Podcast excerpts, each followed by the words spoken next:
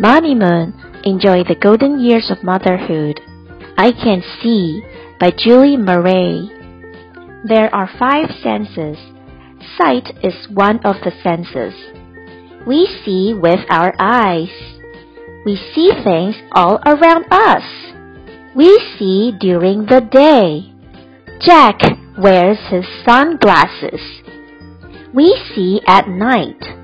Nora uses a telescope. We see colors. Leah sees the flowers. We see books. Amy reads with her dad. We see our friends. Gus plays football. We see our family. Jay plays with his sister. What did you see today? Boys and girls, do you know the five senses? Can you name all of them? They are sight, smell, hearing, touch, and taste. Let's take a quiz. Number one, how many senses do we have? The answer is five.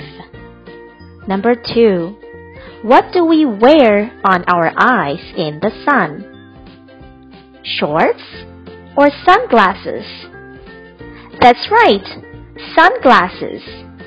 Number three, what do we use to see very far away in the sky? Ears or telescope? The answer is telescope. Number four, do we use our eyes to read? Yes or no?